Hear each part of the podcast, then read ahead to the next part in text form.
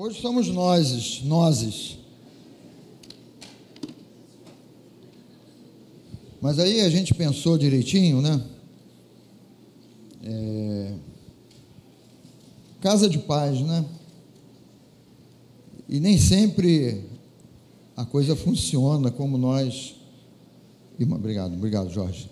Como nós imaginamos, né? Então nós pensamos assim, né? Não vamos só nós dois trazer essa mensagem domingo de manhã, né? E eu convidei os meus dois filhos para participar dessa mensagem também. Então eles vão subir para cá.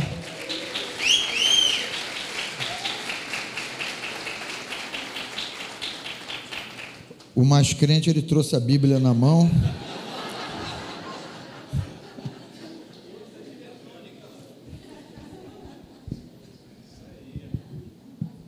Se você não. O outro, a Bíblia ficou em Brasília, né?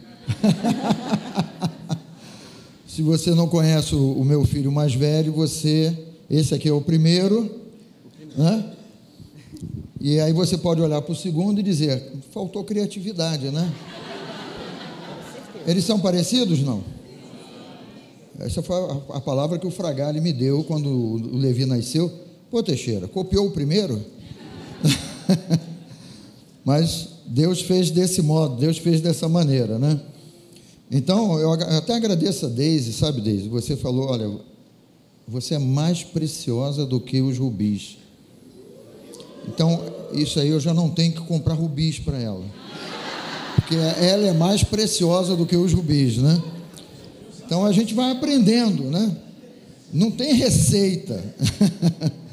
Não tem receita para uma família funcionar bem, mas né, a gente vai aprendendo. Eu digo até para você que está aqui, que é casada, né, e ainda não tem filhos, né, e você também, jovem aí, casado, não tem filhos, sabe, é uma etapa de cada vez e, e os receios e as barreiras vão caindo por terra e... As solteiras que ainda não casaram e não têm filhos também. também. Né? Mas aí tem que casar primeiro, né? Não, sim. Mas não percam o alvo.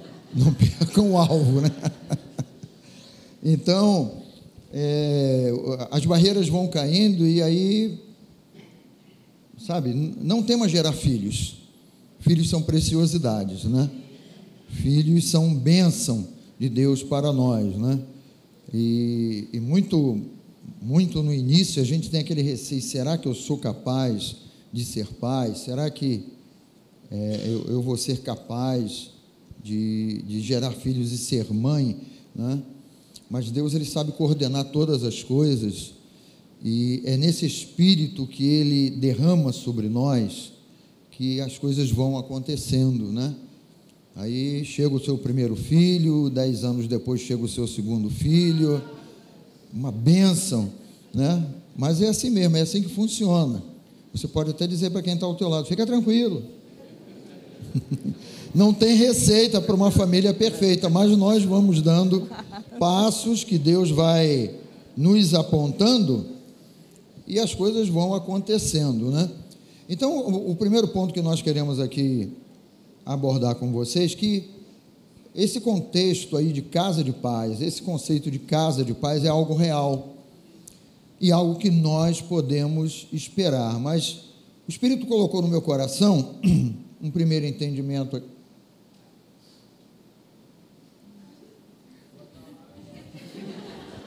Troca pia. Foi, foi porque você tocou. Não fui eu não aqui, né? Esse primeiro contexto aqui, desse texto de Romanos 5.1, que fala assim: olha, justificado, justificados, pois, mediante a fé. O que está escrito ali em, em destaque? Temos paz com Deus por meio de nosso Senhor Jesus Cristo. Não, não adianta eu ou você pensarmos que a nossa casa vai ser uma casa de paz se, em primeiro lugar, você não estiver em paz. Se, em primeiro lugar, o teu coração não estiver aberto para a pessoa de Jesus Cristo. Então, eu já, eu já coloco isso em primeiro lugar para que você creia. Né? A primeira pessoa que precisa estar em paz dentro da tua casa é você mesmo. E essa paz, né, o nosso Deus, no, no, no amor dele, no plano dele, ele providenciou, em primeiro lugar, consertar a cada um de nós individualmente, achando o nosso coração, achando um coração propício, um coração aberto para ele entrar, é? e Jesus ele fez isso perfeitamente. Ele nos reconciliou com Deus. Diga comigo, eu fui reconciliado, eu fui reconciliado. com o meu Deus por meio de Cristo Jesus. E é o Espírito Santo quem deve avivar isso no dia a dia, no nosso relacionamento, na nossa vida. Hã? Por que você está mexendo aqui no meu celular? Porque você Estou subindo os slides para você. slide você ainda está no primeiro. Não, gente, ah, tá vendo? Família é assim, a gente Casa de paz, gente, tudo na paz. Vai se ajustando. Às vezes você vai fazer uma gentileza também não é reconhecido, tá vendo?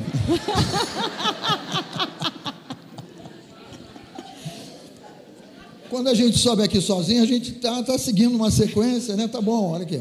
Vou botar lá. Estar em paz com Deus é o primeiro passo para ter uma vida de paz. E é o Espírito Santo quem vai avivando isso no nosso coração, dentro do, do nosso coração, e vai trazendo isso como uma realidade. Quando você entra na tua casa, quando no teu dia a dia você levanta, a paz de Deus já está instalada dentro de você. Amém. O cuidado de Deus, o amor de Deus já estão instalados aí dentro de você, e você pode e deve ter essa certeza que você é esse canal, é esse veículo portador é, de paz para dentro da sua casa. Né? Texto de Colossenses 1,20. Foi por meio do seu filho que Deus reconciliou consigo todas as coisas. Né? E se nós pararmos para pensar ali, olha, o Elim falou uma coisa aqui bem preciosa, né? Que, na verdade, lá no Éden, foi Deus quem errou? Sim ou não? Não. Não né? fomos nós, a humanidade, que erramos lá. A humanidade representada por Adão e Eva, fomos nós que erramos. Mas Deus, ele vem de encontro a cada um de nós, dizendo: Eu quero me reconciliar com você. Então, dentro de casa não tem quem é certo, quem é errado. Dentro de casa tem o Espírito de Deus no coração de cada um, que faz assim: eu vou partir na direção da esposa ou dos filhos, ou dos filhos para os pais, ou da esposa para o marido, não porque eu esteja certo ou porque eu me acho certo, mas eu vou partir porque o meu Deus ele me ensina isso. Então ele nos reconciliou, é, reconciliou consigo todas as coisas no céu e na terra, pois a morte de Cristo na cruz trouxe para todos a paz com Deus através do seu sangue. Então sempre partiu de Deus para nós. E sempre vai partir daquele que crê, daquele que tem o coração aberto para Jesus e para a palavra e para o Espírito Santo, sempre vai partir desse, dessa pessoa, desse membro da casa, a, a, a, inspiração e a determinação de quebrar o mal, de partir o mal ali e isso não acontece batendo numa mesa, isso não acontece falando alto, mas isso vai acontecer por fé. Fala comigo, por fé.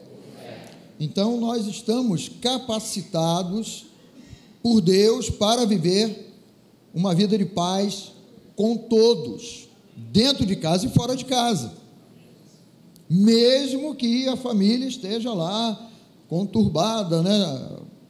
Às vezes tem aquela velha história da, da sogra que não se dá bem com, com o genro ou com a nora, ou o genro e a nora que não se dá bem com a sogra, ou, ou o pai que não sabe tratar o filho, ou o filho que não respeita o pai, sempre tem as possibilidades aí. Ah, mas é, o, teu pai ou a tua mãe se mete muito aqui em casa e tal. Gente, nós estamos capacitados, somos nós que estamos aqui. E o Espírito Santo tem nos capacitado somos nós os agentes da paz.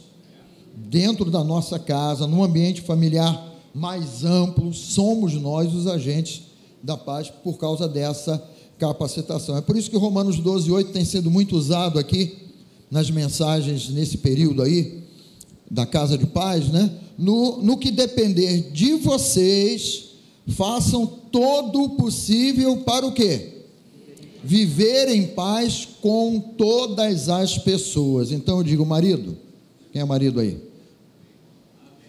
Hã? No que depender de você, porque a paz de Deus já está dentro do teu coração. Faça o possível e o impossível para viver em paz. Você é a mesma coisa, esposa. Filhos, a mesma coisa, né? E aí nós vamos entrar então. Fala, meu filho. Acho que você está engajado aí, né? É, é, a gente, a gente Pastor é combinou. assim, gente. A gente combinou em casa que ia esperar a pausa da fala do outro Eu não para poder pausa. entrar. Mas Só não houve não dá pausa, né? Então, é. A gente vai ter que fazer código aqui, vai. É, brincadeiras à parte. É muito Mas é uma interessante. brincadeira séria, né? É uma brincadeira séria, claro. É, é, é muito interessante que muitas vezes a gente acha que a paz que a gente tem, que a paz que a gente tem que exercer, ela vem da gente, né? Ela vem da força do nosso próprio braço. Sendo que não, é, a gente leu agora, né? Que Colossenses foi por meio do seu filho que Deus reconciliou consigo todas as coisas da terra e trouxe, trouxe para todos a paz com Deus. Então essa paz não é nossa, sabe? Não, não pertence a gente, sabe? Mas veio dele, ele deu para nós e agora é um direito nosso, sabe? Mas não foi. É, Só tá vendo a palavra made em nós. Não, como é que é? O quê? Não foi, não- por- por exemplo, não, não veio da gente, sabe, essa paz. Não foi, não foi, é, não é mérito nosso. Foi por causa dele, foi porque ele foi lá na cruz, ele não desistiu, ele foi até o final. E com isso a gente teve todas essas heranças, sabe? A gente tem direito à saúde, a gente tem direito à vida eterna, e um desses é ter direito à paz que habita em nós. É um direito nosso. Como, como filhos de Deus, é um direito nosso ter essa paz. E o interessante é que também nesse versículo fala, né? Estamos capacitados. Então, não é através da gente, da força do nosso braço, mas é através dele, porque ele capacita a gente. Então, aí a minha mãe até comentou agora, porque aí em Romanos, né, nesse versículo, fala: No que depender de vocês, façam todo o possível para viver em paz com todas as pessoas. E façam todo o possível, né? E às vezes a gente fica imaginando, tá, o que, que seria todo o possível? Aí eu vou contar um caso que aconteceu ontem. Eu lavar uma roupa suja aqui, tá? Sexta-feira. Sexta-feira. Sexta-feira. Eu até falei com ele, vamos lavar a roupa suja, pode lavar mesmo, entendeu? DR familiar. Eu, Anteontem, eu porque... até citei, né, que o, o filho do homo, filho do homo está aqui para ajudar a gente a lavar É. a roupa suja. Brincadeira, gente, brincadeira. Ri para não quebrar a família, por favor. A gente até brincou falando que o- eles tiveram a ideia de chamar a gente para pregar junto para a gente conversar sobre e botar tudo na mesa, pedir perdão por tudo. É, mas aí eu vou contar um caso. Ah, Quem aqui gosta de esporte? Tipo assim, gosta mesmo? Assim, futebol, basquete. Mas gosta mesmo de acompanhar, torce mesmo. Então vocês vão me entender um pouquinho. É, para quem não sabe, quem me conhece, quem é mais próximo de mim sabe, eu gosto muito de basquete. Eu pratico o esporte, eu adoro assistir o basquete. E o meu time lá nos Estados Unidos é o Golden State. Quá, quá, E, quá, exato. Infelizmente, o time esse ano meio que não foi pra frente. Então a gente passou lá pra como diria, mata-mata, né? Que são os playoffs. Mas aí o time não tava ainda. A gente precisava ganhar o jogo para passar. Aí, se eles estavam aqui, aqui na. Tava reunião do Somar, né? Uma reunião do Somar aqui, eu tava em casa sozinho. Aí eu lá sentado na cadeira, assistindo o jogo. Aí o meu time começou tomando 10 pontos de, de diferença. Aí eu falei, meu Deus do céu. Aí já tava vindo, né? Ai, esse, esse time não dá em nada, esse time. Os caras não jogam com raça, não jogam com vontade. Complicado. Aí, aí aumentou para 20 a diferença. E aí meu pai chegou. Só que eu, como um bom filho, conheço os meus pais. E aí eu já sei que meu pai e minha mãe, eles adoram soltar uns comentáriozinhos que de vez em quando me tiram um pouquinho da paciência. Só de vez em quando. Só de vez em quando, não é sempre. Aí, o meu pai chegou em casa, tava no intervalo do jogo. Meu time tá perdendo por 20 pontos. Eu tava muito chateado. Falei assim, cara, não é possível. Os caras não estão jogando, os caras não querem. Não quer nada com a vida, não quer nada com a hora do Brasil. Aí, é, ele chegou em casa e falou: E aí, bacana, quanto é que tá esse jogo aí? eu assim sentado, eu não. Não. Aí eu assim, casa de paz, vamos lá. Aí eu só virei assim e falei, pai, não quero falar sobre o jogo. Só falei isso. Porque eu sabia que se, se eu falasse alguma coisa, se eu, ele ia querer insistir, ah, mas como é que tá, tanana, tanana? E aí eu ia descontar o meu estresse do jogo nele. e acabar a paz da casa. então eu já poupei aí. Aí beleza, aí ele, aí ele respeitou e tal. Aí depois, voltou o jogo, né? Aí tava subindo na minha mãe. Na hora que eles abrem a porta, o, Le... o LeBron James, o jogador principal do time, ele fez uma cesta. Papai LeBron? Pa... Papai LeBron. Ele, ele fez uma cesta.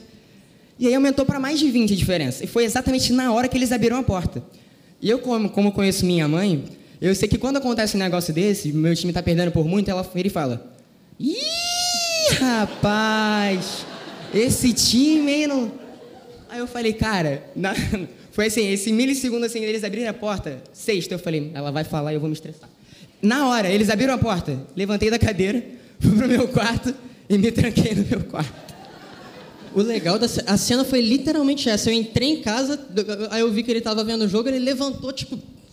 Aí foi pro quarto. Aí eu olhei assim, caraca, acabei de chegar de viagem é comigo? Exato, ele tinha acabado de chegar de viagem. Olha o vacilo. É o amor, né? O amor em família, entre os irmãos. Aí depois, beleza, eu fiquei lá no meu quarto, assistindo o jogo lá na minha, eles dois assistindo na sala. Aí depois o Natan foi lá, bateu no quarto, falou assim: pô, cara, você não quer assistir o jogo com a gente lá na sala, não? A gente tá assistindo. Eu falei: não, não, tô bem aqui, muito obrigado. Mas é só, só para ilustrar um exemplo né, que aconteceu recentemente na nossa casa, de que eu tive que usar uma ferramenta para não gerar estresse em todos. Falei, já que eu estou estressado, deixa só eu ficar estressado, o Espírito Santo depois vai lá e acalma. Mas é muito mais difícil quando você vai lá, aí você está estressado com uma coisa e você desconta o estresse nos outros, né, da sua família. Então, é, para a gente foi muito esse exemplo, né, principalmente para mim, de uma coisa que eu fiz para evitar que se gerasse estresse na casa e tirasse a paz da casa.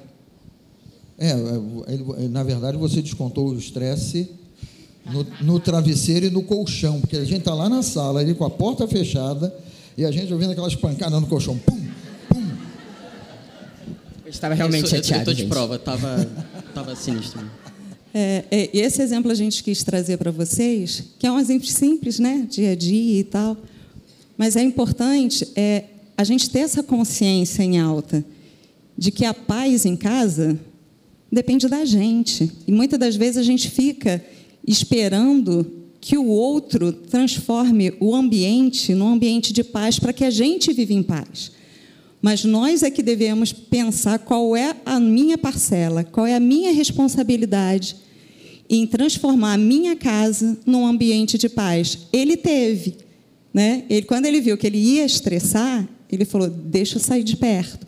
Eu até depois cheguei, abri a porta, só perguntei assim: você está estressado com seu pai ou com o jogo?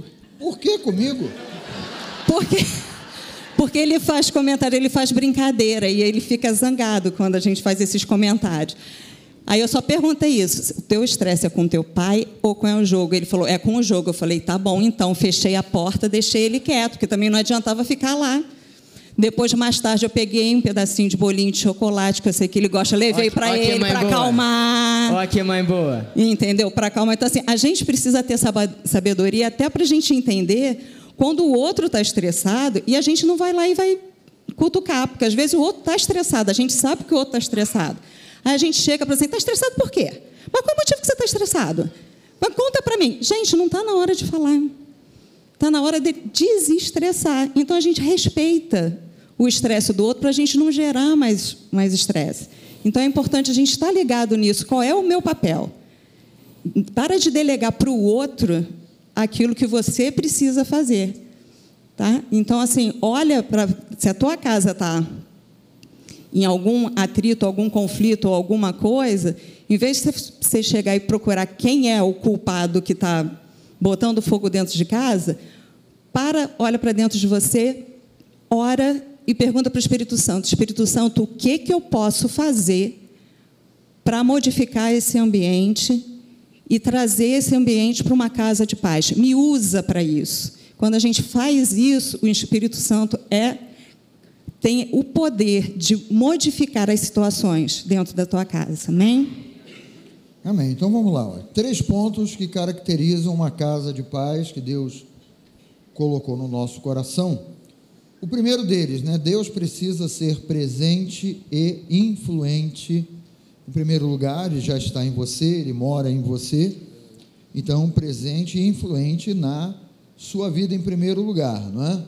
Então, presença e influência, né? Esse, esses dois pontos aí, a, é, a presença e a influência da palavra de Deus transforma a nossa casa na medida em que você crê e busca é, viver, é, colocar em prática a palavra de Deus. Né? A Bíblia fala em Filipenses para nós, o Espírito Santo ele fala que nós devemos corrigir o nosso modo de pensar para que possamos né, é, ter uma mente sadia, para que a paz de Deus governe em primeiro lugar a nossa vida e essa paz governando a nossa vida vai apaziguar também os nossos pensamentos. É daí que vem também Romanos 12, né?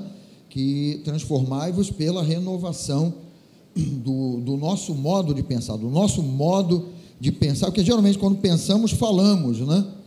E devemos ter, permitir a palavra de Deus, né? Essa, essa influência tão maravilhosa, né? Então, nossa casa, nossa família está plenamente assistida, você deve crer nisso. Não olhe para uma suposta perfeição. Eu me lembro que a primeira pessoa a se converter lá na, na minha família, do meu lado, foi a minha mãe, não é? E a, a, a minha casa lá da minha infância, do, dos meus pais, da minha família, era um, uma casa assim mais estressada, né? Qualquer coisinha era motivo de uma reclamação que gerava né, aquela discussão e tal. E a minha mãe se converte. Aí, quando as mulheres se convertem, geralmente tem um grupo das irmãs de oração. Ou glória, isso. Grupo forte.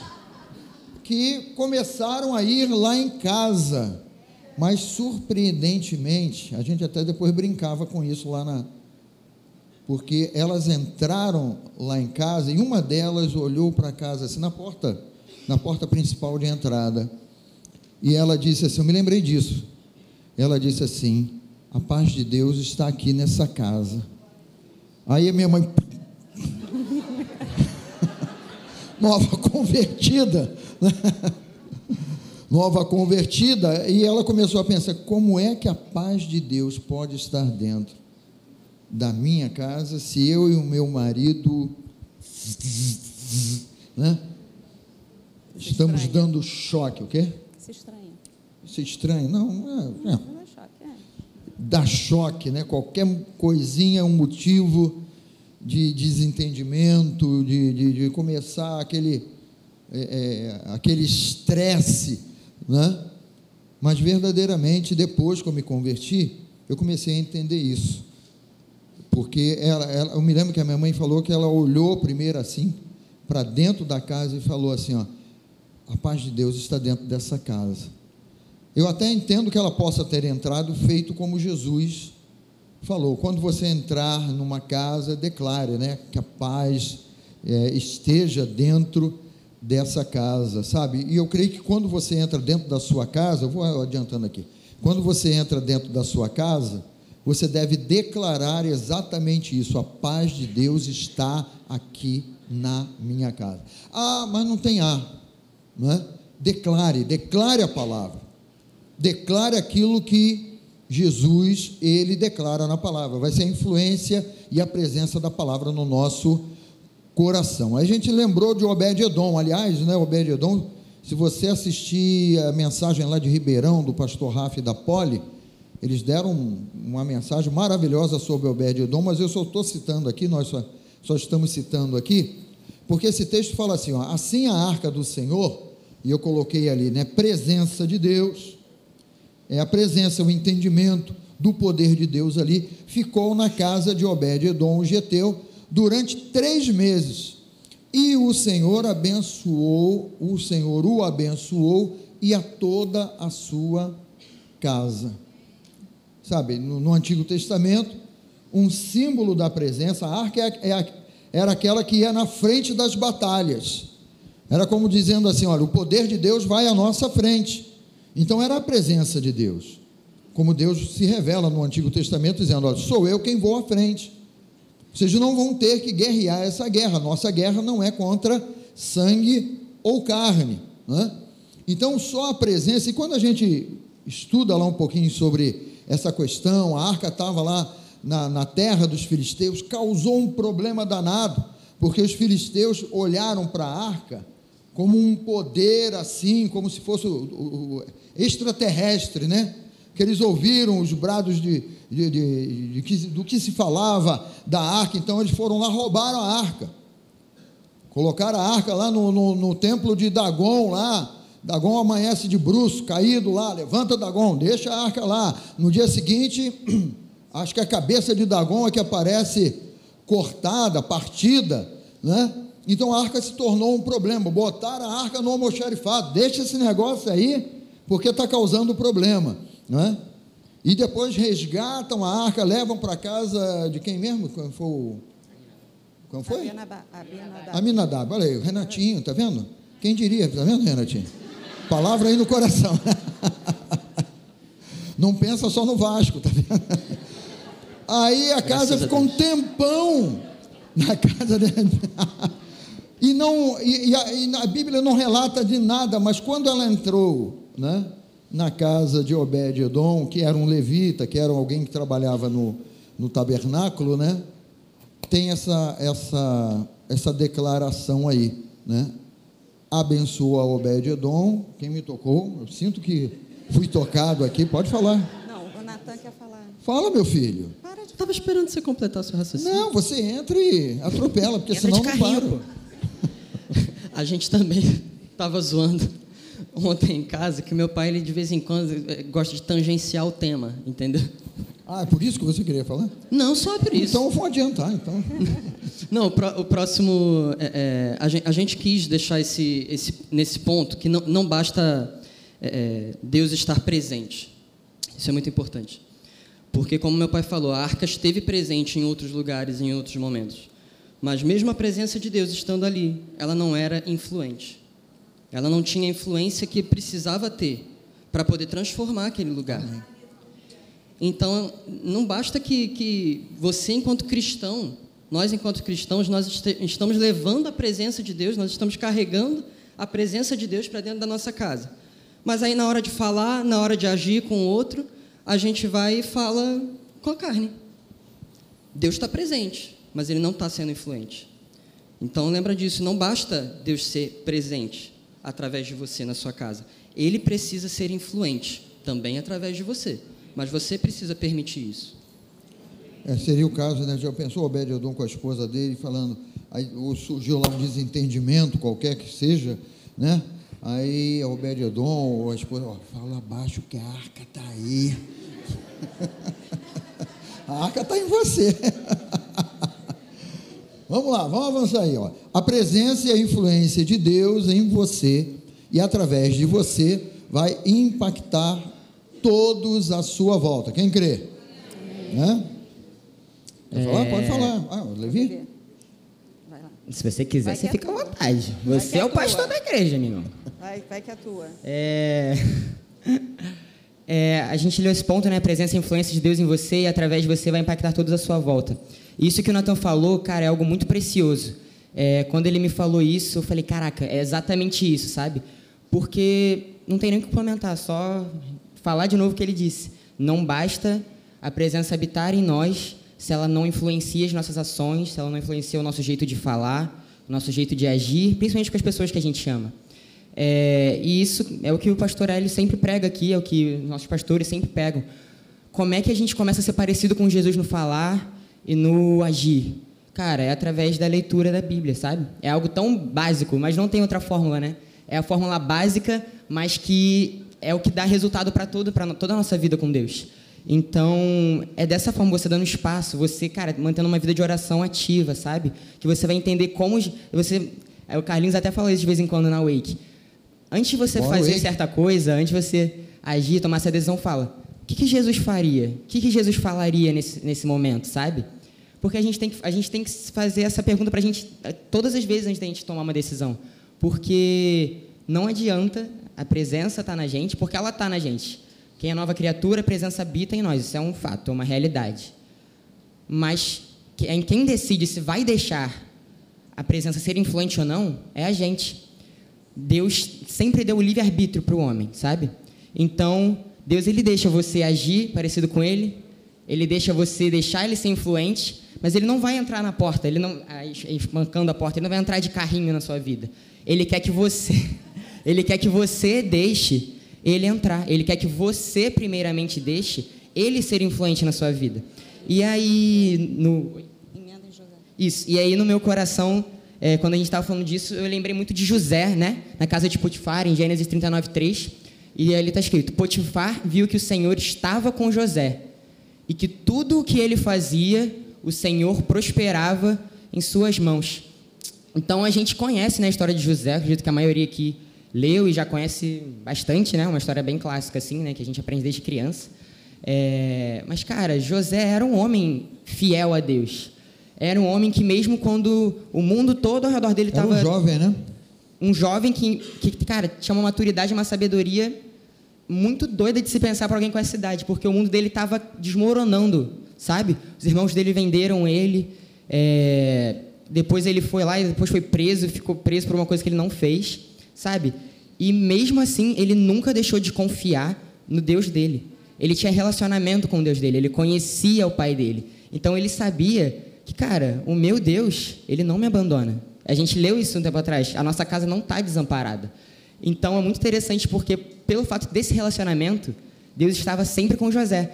E isso era tão nítido, isso era tão forte a influência de Deus na vida dele, que ó, Potifar ele viu que tudo, tudo que estava nas mãos de José prosperava, né? Pode passar, pai.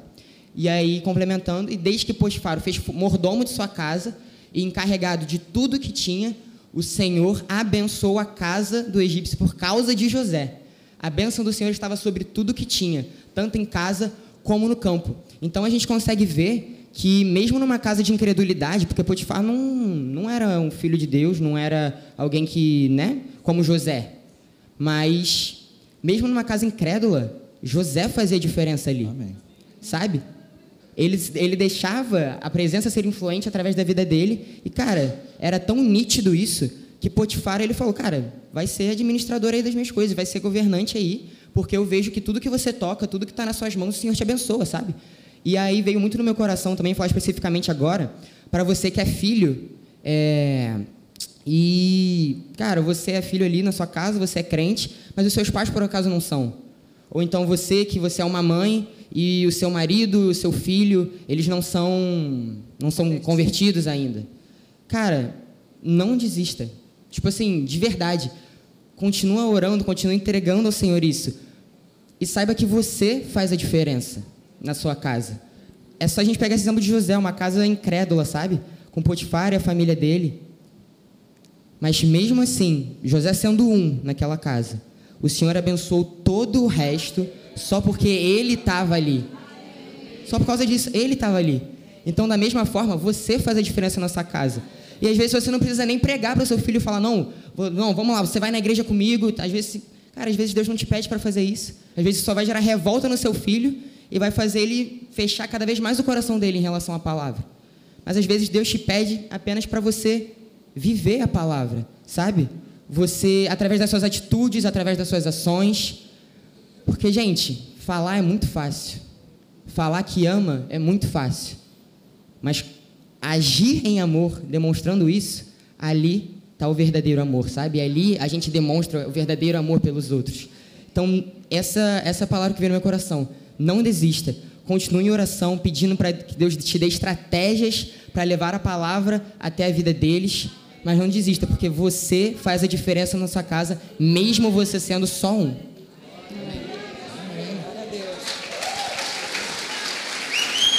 Louve a Deus, né? Segundo ponto para a gente andar: amar a família como Jesus amou. Né? É o segundo ponto aí. E o texto é esse de João 15, 12. Quer ler? Pode ler. Podemos ler. João 15, 12: O meu mandamento é esse, que vocês amem uns aos outros, assim como eu os amei. É interessante que a gente conhece muito a, outra forma como é, é, Mateus, em Mateus foi escrito, ame o teu próximo como a ti mesmo. Mas João sobe o sarrafo, que nem o pastor Ed falou. João, João sobe o sarrafo. Não basta amar como, como você ama a si mesmo. Ame o seu próximo como eu vos amei. E, e, e, o amor de Jesus foi um amor sacrificial, foi um amor de entrega, foi um amor que não olhou para sua própria necessidade, à, à frente da do outro.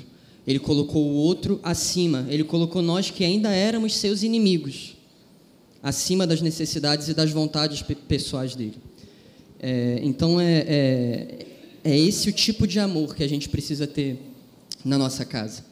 Se não for com esse tipo de amor que a gente constrói os nossos relacionamentos dentro de casa, não vai dar certo. Não tem outro caminho. Tem que ser com esse amor que Jesus nos ensinou. E aí a gente vai começar a falar é, especificamente, eu e Levi vamos, vamos trazer alguns pontos que a palavra nos ensina sobre o papel dos filhos, né? Lá em Efésios 6, no, a partir do versículo 1, o apóstolo Paulo fala lá: Filhos, obedeçam a seus pais no Senhor, pois isto é justo. Honre o seu pai e a sua mãe, que é o primeiro mandamento com promessa, para que tudo corra bem com você e você tenha uma longa vida sobre a terra. Filhos, obedeçam os seus pais, pois isso é justo. Honra o teu pai e tua mãe. E aí lá é o texto de Colossenses, né? Também tem um texto parecido com esse em Colossenses, no capítulo 3, que fala lá: Filhos, em tudo obedeçam a seus pais, pois fazer isso é agradável diante do Senhor. A gente sabe pela palavra que honrar ao pai e à mãe traz consequências positivas na nossa vida, né? Pois prolongará os seus dias, né? E tudo correrá bem. Mas essa é a consequência. A motivação do nosso coração, você que é filho que, que, que, que ainda não tem a sua família, que ainda não tem a sua família construída, sim, obediência é um princípio bíblico.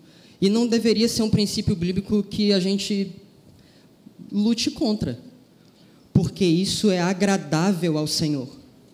É agradável ao Senhor. E se agrada ao Senhor, eu quero fazer, porque eu amo o Senhor. Essa palavra do, de Efésios, pois isso é justo, obedeça aos seus pais, pois isso é justo. Essa palavra justo fala sobre aquilo que é honrado, aquilo que é digno, aquilo que é de acordo com o padrão divino. E no Novo Testamento é aquilo que é de acordo com o padrão divino que nós fomos capacitados por causa da justificação que veio por causa de Cristo Jesus. Quando nós honramos e obedecemos aos nossos pais, quando nós prestamos respeito a eles, nós estamos cumprindo aquilo que Deus nos pede para fazer e que Ele nos capacitou. Isso é justo, isso é agrada ao Senhor. Então, não façamos isso de forma penosa. Vamos dar valor aos nossos pais, essa frase aí que a gente deixa também. Os filhos devem obediência, honra e respeito aos seus pais, dando valor à pessoa deles. Essa palavra honra é isso, é dar valor. Eu valorizo os meus pais. Mas não só valorizo os meus pais, também aquilo que eles falam para mim, as suas palavras, e aquilo que eles fazem por nós, as, as ações deles por nós. Que, como a gente vai falar daqui a pouco, muitas delas vão ser para nos disciplinar, para nos corrigir. E lá no livro de Provérbios. Pode passar, pai. O Levi que... Ah, antes, foi mal. Só, só fazer um comentáriozinho mesmo, porque é, essa nossa parte que a gente vai falar agora é mais voltada para os filhos, assim, que realmente ainda não tem uma casa, mas me veio uma... Eu acho que foi o Espírito Santo mesmo, assim, porque muitas vezes a gente já formou nossa família, é, no caso, né, eu não, né, estou com 16 anos, calma lá, com calma, né? mas às vezes, sei lá, você já formou sua família e tal, e cara, às vezes você está com uma nesse, pô, será que eu faço? Será que eu vou para tal lugar? Cara, às vezes sua própria mãe, seu próprio pai vão te dar um conselho. Pô, acho melhor fazer isso, acho melhor não fazer isso, sabe? E, cara, você tá lá, cara, eu já tô casado, já tenho minha casa. E, pô, eu, eu não preciso mais obedecer meus pais, né? Eu já, eu já tenho minha família própria. Mas, cara, a gente vai ler agora em Provérbios que o filho prudente é aquele que aceita a disciplina e repreensão dos pais, mesmo você já estando casado. E um exemplo que eu vou dar é de um amigo meu, do Natan, da nossa família, assim, que é o Léo Giglio, acho que acredito que vocês muito aqui conhecem, que me veio agora no coração. É, ele falou lá na Academia Team, numa das aulas dele, que ele queria muito comprar uma moto. Queria andar de moto, da, da turma do Tio Elinho. Que queria muito comprar uma moto, andar de moto. É, mas aí, conversando com a mãe dele, a mãe dele falou: Filho, eu não acho, não acho uma boa, sabe? Assim, você é casado, você já tem sua própria casa, você decide o que fazer. Mas eu não, não acho, pelo menos não agora, sabe? É, e depois ele foi refletir sobre isso. E, cara, e Jesus levou ele a esse versículo. O insensato faz pouco caso da disciplina de seu pai, mas quem acolhe a repreensão revela prudência. Ele falou, cara, eu já estou casado, mas o fato de eu estar casado não anula o fato da sabedoria que há sobre os pais em relação às decisões que eu posso tomar, sabe? Então, me veio muito isso no coração. Às vezes você já está casado e ele, voltando ao exemplo, e ele não comprou moto. Ele ainda quer? Quer. Mas ele decidiu pegar esse conselho da mãe e guardar, sabe? Ele revelou prudência nisso. Porque, cara, há um, há um mandamento, uma promessa em relação à obediência a nossa obediência com os pais. É assim que a gente valoriza eles. É, eu acho que a maior demonstração de amor que um filho pode dar para o pai, depois de você orar por ele, porque para mim não tem maior demonstração de amor do que você orar por outra pessoa. Mas depois disso, é o filho que obedece ao pai. E já teve diversas vezes, né? Por exemplo, eu, ah, tem uma festa ali na pizzaria, mãe, deixa eu ir e tal. Minha mãe, pô, filho, esse daí eu acho melhor não. Aí eu, pô, mãe, por quê? Assim, pô, vai ter gente crente lá, é não vai ter bebida, não vai ter nada. Por quê? Não, filho, eu só. Não estou em paz. Só, só acho, não, ela fala exatamente isso. Não estou em paz em relação a isso. E, cara, é, eu, eu poderia que. Eu, querendo ou não, a gente, eu tenho uma certa liberdade de ir e vir, porque eu estudo aqui na Tijuca e moro em Ramos, então acaba que eu tenho que ficar pegando transporte quase todo dia. Então, se eu quisesse, num dia desse, por exemplo, eu saio do colégio falar, ah, ela não deixou, mas eu vou lá vou lá na festa e tal, e depois, depois eu volto para casa e vejo no que, que dá. Mas não, sabe? Eu decido todas as vezes que ela vira para mim e fala. Algumas vezes com reclamação ainda. Pô, mãe, tem certeza? Cara, essa, essa, tem certeza que essa paz é do Senhor? Tu Imagina. Não sabe que, tu não sabe que praga de mãe é um negócio da. É, exato. Se mãe falou não vai, não vai. Mãe não Quem lança aqui já, praga. Já contrariou e se deu mal aí, ó. Ó, quantas mãos aí, ó. Então, não é praga, é revelação ah, do Espírito revelação Santo. divina, entendeu? Mas é, mas é isso, é você decidir, mesmo você não querendo, porque obedecer, você querendo alguma coisa é muito fácil. Mas quando você não quer, você vai lá e decide obedecer, cara, para mim é uma das maiores demonstrações de amor que pode haver de um eu, filho em relação eu, ao pai. Você está falando sobre isso aí, né? O Nathan já é formado já há um, há um tempinho aí, já está morando em Brasília sozinho. Né? E ele poderia dizer, mãe, agora eu já já estou numa idade, já moro sozinho e tal, né? Mas ainda tem esse respeito, né? É, o que eu ia comentar era isso. A, a, ah, então tá. a obediência, é, é, a obediência que nós devemos, é claro, quando a gente começa a, a, a, construir a nossa própria família, no meu caso ainda não começou esse processo, mas eu fui forçado a morar sozinho, então eu, eu, eu tive que construir minha independência. Então eu fui começar a construir é, é, é, a minha família sozinho por enquanto. É, então, essa parte da obediência começa a, a ficar em segundo plano, porque é, é, começa a, a, parar de existir essa exigência quando você começa a formar a sua própria família. Mas a parte da honra e do respeito nunca vão cessar. o mandamento continua. Da honra e do respeito, mesmo depois que a gente já tem a nossa casa, a nossa família formada, burro velho, a gente continua tendo que honrar e respeitar os nossos pais. E é muito interessante esse texto de 1 Timóteo, que a gente colocou agora aí no slide. E gostaria que você lesse com muita humildade e temor no seu coração. Mas se uma viúva tem filhos ou netos, que estes aprendam primeiramente a pôr a sua religião em prática, cuidando de sua própria família e retribuindo o bem recebido de seus pais e avós, de novo, pois isto agrada a Deus. Então, isso fala muito dos nossos pais na velhice, né?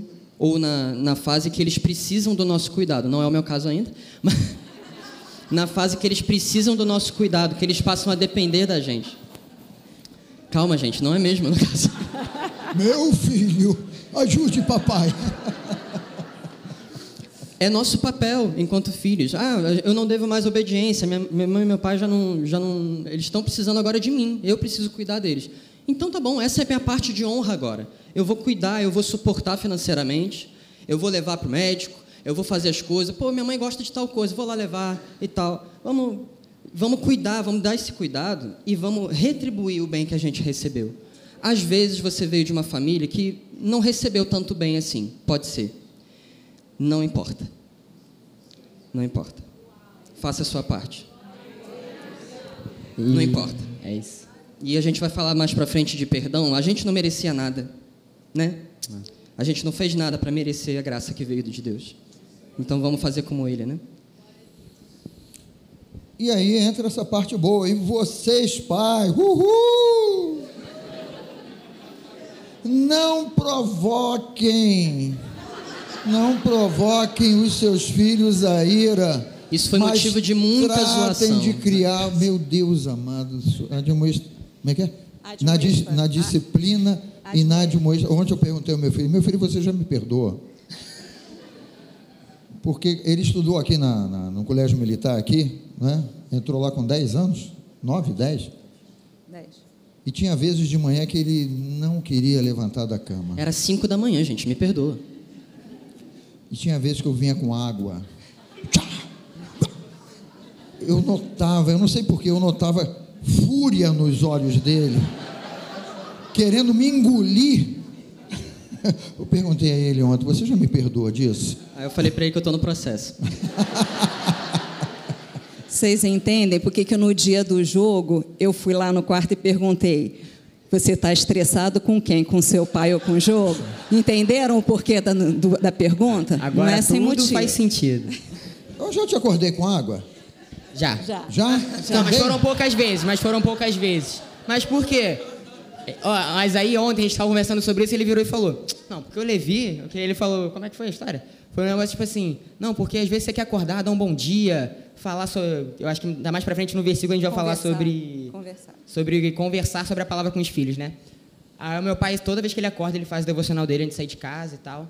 É, E aí quando ele me acorda, eu de manhã, eu sou assim. Eu sei que existem casos e casos, mas eu de manhã, zíper na boca, vou, tomo meu banho, entro no carro, vou pro colégio. Quando eu piso no colégio, aí eu começo a ser alguém, entendeu? Até lá, até lá eu tô... Entendi, captei. Até lá. Captei vossa mensagem. É, mas até lá eu- eu pareço tipo um robô programado. Levanta, toma banho, veste a roupa, vai pro carro. Entendeu? E aí ele falou: Não, porque seu, seu irmão, ele acorda sempre irritado. Eu, irritado? Não.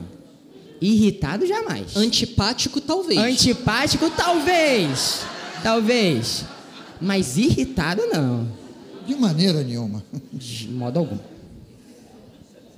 Passei, passei.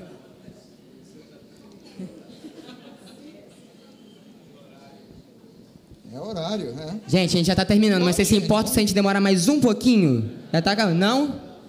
Tem certeza? Só um pouquinho. Há controvérsia. Então, olha lá, os pais não devem provocar seus filhos a ira, mas sim discipliná-los no Senhor e educá-los na justiça. Minha vez? Pode falar. E aí a gente veio trazer essa questão, o que, que seria, né, os pais provocando a ira aos filhos, né? É, e aí eu trouxe três exemplos aqui rapidinho, que eu vou dar uma lida para ser mais rápido e para eu não me estender, porque se eu começar a falar de coisa eu vou falar demais, né? Uma coisa que, é, que os pais fazem e que irritam os filhos é quando os pais não são um exemplo para eles.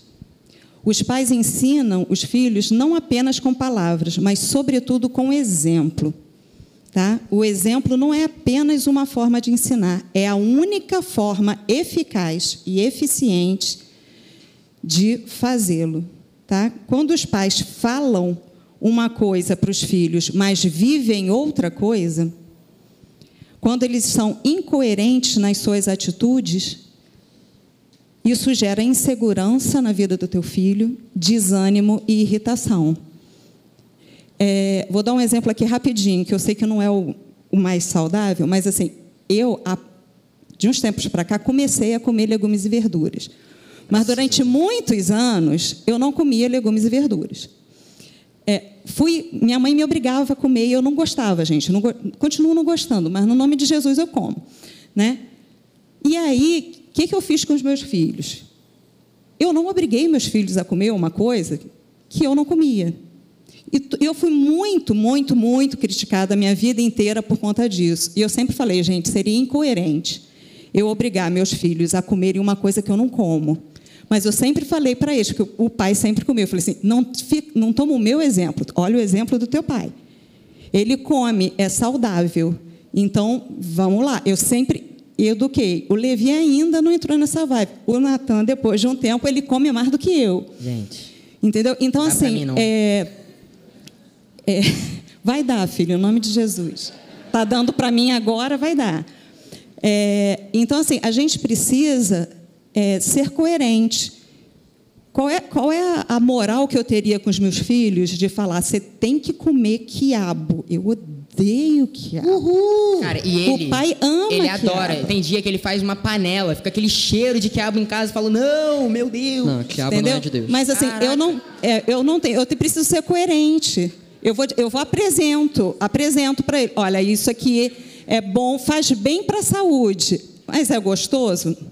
É. Então, depende do seu gosto, né? Mas eu não posso é, ser incoerente. Isso eu estou falando de uma coisa que foi nossa pontual. Mas em quantas outras coisas na nossa vida a gente, né? A gente fala para os nossos filhos, né? Ah, obedece, você tem que obedecer, você tem que seguir as regras. Mas a gente fura o sinal de trânsito, né? A, o- a, a estrada está lá em 80, 90 e você cisma em passar em 110, aí você coleciona multa, porque você está sempre levando Não é o multa. meu caso, não é hein? o seu caso. Não. Estou falando assim de coisas do dia a dia. Né? A gente fala, não, você não pode roubar, você não pode né, fazer essas coisas, mas a gente baixa filme pirata, né? um gato net. A gente fala coisas, é, mas faz outras coisas. E os nossos filhos, eles não são burros, tá? Por menores que eles sejam, eles percebem as nossas incoerências. E as nossas incoerências irritam nossos filhos. A outra coisa que a gente pode irritar os nossos filhos é quando os pais deixam de dosar disciplina com encorajamento. Os filhos precisam de elogios e de limites, precisam de apoio e correção, precisam de palavras de incentivo e de palavras de repreensão. Se os pais apenas cobram dos filhos sem nunca encorajar, produz neles desânimo e irritação também, porque eles ficam irritados, porque nunca eles são bons o suficiente. Isso vai causando uma baixa autoestima tremenda nos, nos filhos. Tá? E os seus pais apenas cobrem os seus filhos de mimo e satisfazem todas as vontades deles e nunca disciplina, isso vai produzir neles uma personalidade frágil e inconstante. E aí a gente vê uma geração de jovens, adolescentes e até mesmo crianças que, por não ouvirem não, por não terem limites desde pequeno e fazem tudo o que bem entendem, né, terem tanta dificuldade de ouvir não, de quando um chega e fala não sei o que, eles ficam emburrados, se jogam no chão, ou fazem coisa até pior, e não aguentam a menor frustração, porque não foram educados no limite. Tá? Então, isso também provoca irritabilidade nos filhos. E tem uma terceira, que aí eu vou falar porque tem, é quando os pais preferem um filho em detrimento do outro. Os filhos não são iguais, tá, gente? E aí eu vou dar o exemplo dos meus dois filhos. É, é, foram, eu tenho dois filhos únicos, porque foram 10 anos né, de diferença, então são dois filhos únicos. E eles são completamente diferentes, eles são opostos. O pessoal fala assim: ah, um é mais do que o outro. Não, um não é mais do que o outro. Um é um e o outro é outro. Um é norte, o outro é sul. Um é oriente, outro é ocidente. Um é inverno, outro é verão. Tem comparação? Dá para comparar? Não dá. E eles são exatamente assim. Desafio, tá, gente? Maior dificuldade de fazer isso. É, cada um tem uma personalidade e temperamentos diferentes. Os pais podem exigir deles o mesmo empenho nas coisas, mas nunca o mesmo desempenho, porque cada um tem uma habilidade, uma potencialidade diferente. Sendo assim, cada um precisa ser tratado respeitando a sua personalidade.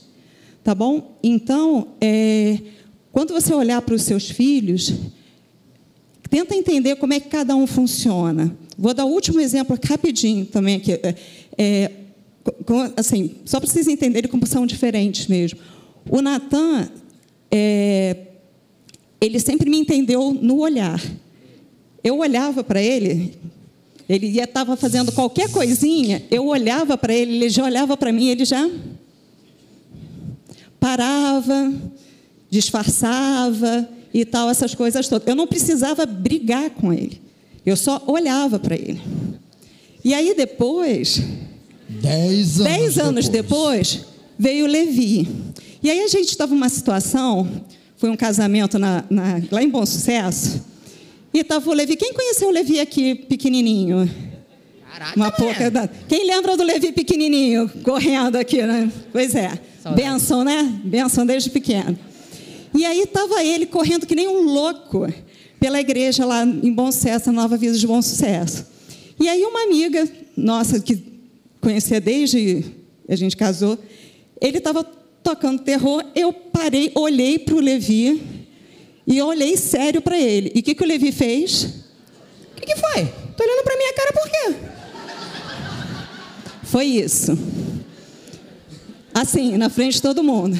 Aí essa amiga virou para mim e falou assim: Ué, cadê aquela Rosângela que só de olhar controlava o filho e o filho deixava de fazer besteira na hora? Aí eu virei para ela e falei assim: então, a Rosângela continua aqui, o filho é que é outro. Entendeu? Então, assim, o que funciona para um, não funciona para o outro. Você tem que exigir obediência dos dois? Você tem que exigir obediência dos dois. Agora, como é que um obedece? É de um jeito. Como é que o outro vai obedecer? É do outro. Tá bom? E, para fechar esse ponto aqui, Deuteronômio 6, né? De 6 a 7, que todas essas palavras, de novo aqui a, a a palavra de Deus é, influenciando a nossa vida, né? é o nosso fundamento, é a nossa crença, que todas essas palavras que hoje lhes, é, lhe ordeno estejam em seu coração, ensine-as com persistência aos seus filhos. Nós não, eu, eu não me lembro de nunca ter parado com eles dois, olha, senta aí, vamos abrir a Bíblia agora. Eu nunca fiz isso. Nunca, vem cá, vamos dobrar o joelho. Eu nem me lembro, gente, eu, já chamei vocês para dobrar o joelho? É... Algumas vezes. Não, eu não me lembro disso. ajoelhar não. Todo Algumas dia. vezes a gente já se reuniu como junto, família. Né? Tô brincando. Mas tem gente que leva isso aqui, não, é agora e tal, e gera mais estresse do que a palavra de Deus dentro de você, ela vai gerar não é, essa coisa que a, a, a Rô falou aqui, às vezes pouca palavra, mais exemplo, e o exemplo vai falar mais alto do que alguma coisa. Então, ensine-as com persistência a seus filhos. Conserve sobre elas, converse sobre elas quando estiver sentado em casa. Quando, vamos falar da mesa, não, né? Quando, isso é piada interna. quando, é, converse sobre elas quando estiver sentado em casa, quando estiver andando pelo caminho, quando se deitar e quando se levantar. Ela falou de dois filhos diferentes, realmente, né? Eu tive a ilusão, quando o Levi estava nascendo, de falar, vai ser o mesmo procedimento, porque o Natão pegava no colo, né? ele mamava, eu pegava ele no colo, botava para botar, né? e acalmava ele, cantava os louvores com ele ali, ele se acalmava, dormia aqui. Aí eu também estava na sala de parto, ele nasceu, e foi lá para aquele cuidado lá. Rosângela veio para o quarto e nós estamos lá aguardando a enfermeira trazer o Levi para. Acho que era a primeira mamada, né? Alguma coisa assim. E vem ele. Não sei nem se ele pegou o peito direito, se mamou direito. Mamou pouco. Hã? Aí, não, não, é melhor você levar, falando para a enfermeira, é melhor você levar. Não, não, eu falei, me dá ele aqui no colo. Afinal, eu sou o cara, né? Aí trouxe ele para o colo. Enfermeira, toma, leva. Eu notei ali na primeira, no primeiro, não é igual. É, então, o mesmo, o, o, o mesmo tratamento não funcionou. Para a gente fechar aí, terceiro ponto: perdoar e pedir perdão em meio aos erros. Né? Todos nós aqui conhecemos a parábola do credor incompassível e o desfecho da parábola. Aliás, a, antes, a, a parábola vai vir depois desse texto aí de Mateus. Né? Então, Pedro, aproximando-se de Jesus, e, e perguntou: Senhor, quantas vezes deverei perdoar a minha esposa? Quer dizer, deverei perdoar o meu marido, os meus filhos, né? Quando ele pecar contra mim até sete vezes, Jesus respondeu: Eu digo a você, não até sete, mas até setenta vezes sete. Né? E logo em seguida vem esse texto do credor incompassível que o Senhor perdoou toda aquela imensa dívida que ele devia, ele sai perdoado, encontra um conservo que lhe devia cem reais aí, em, se nós fôssemos comparar outra dívida em, em termos de milhões, né? Ele devia cem reais a ele, agarrou ele pelo colarinho, não teve misericórdia, não teve piedade, né? E aí o, o desfecho da parábola é isso aí. Então o Senhor chamou o servo e disse: Servo mau, cancelei toda a sua dívida porque você me implorou. Você não devia ter tido misericórdia do seu conservo, como eu tive de você, né? Então, olha, não importa. Algum filho quer ler aí, não? Não importa. Quer ler? Sim. Então lê. É isso. Não, não importa o quão alta é a dívida que o meu irmão, que o meu pai, a minha mãe, os meus filhos, né? o, o outro da minha família. Não importa o quão alta é a dívida que meu irmão possa ter contra mim. Eu devo perdoá-lo, porque fui perdoado de uma dívida infinitamente maior. O Esse é o perdão, o perdão começa a ficar mais fácil, gente, dentro de casa, dentro da nossa família, quando a gente se lembra do quanto a gente foi perdoado, né? A gente não tinha como pagar essa dívida. A dívida era infinitamente maior. E o pai foi lá, enviou o seu único filho, Jesus foi e pagou a nossa dívida. Então, por que, que nós não podemos abrir mão do nosso ego, abrir mão da- do nosso orgulho e abrir mão daquilo que nos feriu, da ferida que a gente está carregando, para poder perdoar o outro, né? E para fechar, fechar minha parte, né? é, veio um exemplo no meu coração que eu até pensei se eu ia falar ou não, porque foi algo muito impactante para nossa família, assim. E que muita pouca gente sabe, é, mas eu vou falar, não dar detalhes, mas vou falar. É, teve uma situação específica é, ano passado em que eu e meu pai a gente discutiu feio.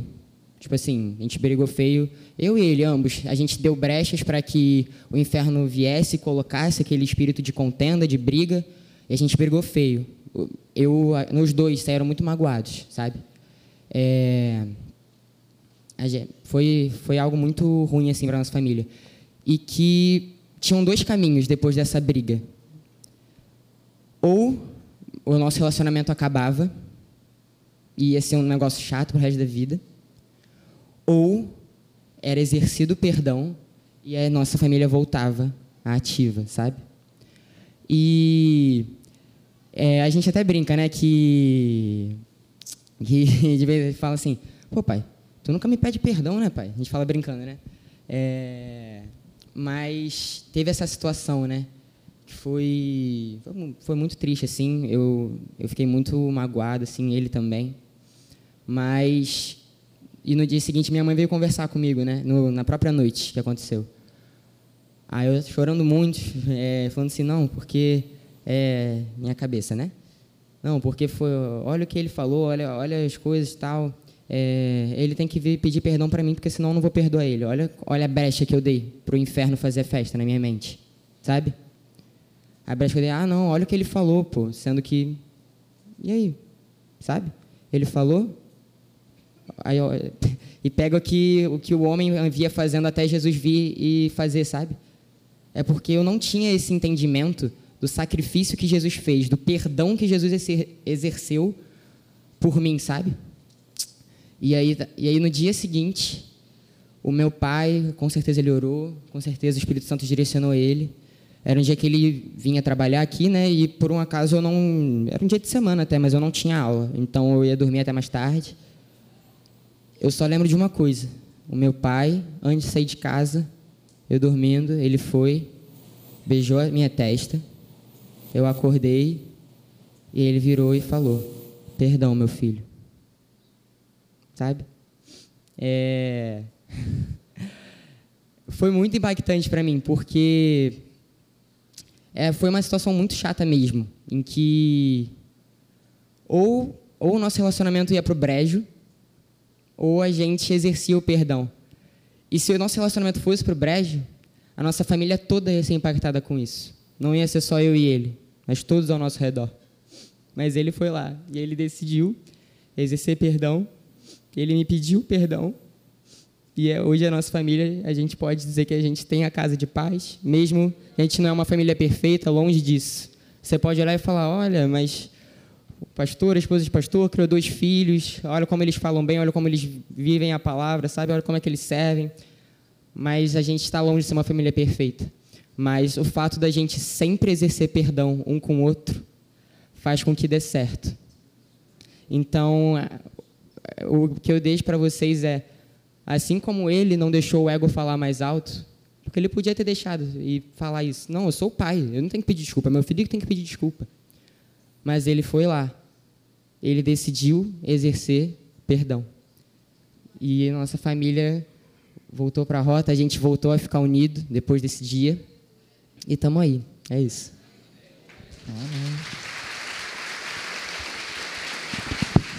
Vamos ficar de pé, queridos.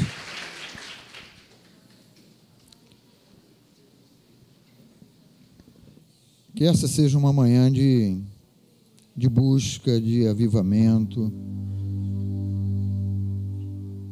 Não é porque um é pastor que. Não. Sou errado pra caramba, gente. Em muitas coisas, né? E se você ou eu, se nós vacilarmos, o inimigo está aí mesmo para quebrar, para destruir. Mas Deus é bom. Pai, no nome de Jesus, Senhor. Que essa seja uma manhã, meu Pai, de entrega, de reconciliação, meu Pai. Não simplesmente falando de um modo horizontal, família, pai, mãe, filhos e a extensão da família, mas que seja uma manhã, meu Pai, de entrega, de vida nas tuas mãos crendo que a tua palavra sempre nos dirige e nos dirigirá pelo caminho que nós devemos seguir e andar, ó Pai. Essa é a nossa crença. Casa de cada um que está aqui, que nos acompanha pela internet, uma casa de paz, da tua presença, da tua palavra em alta nos corações e nas vidas, Pai.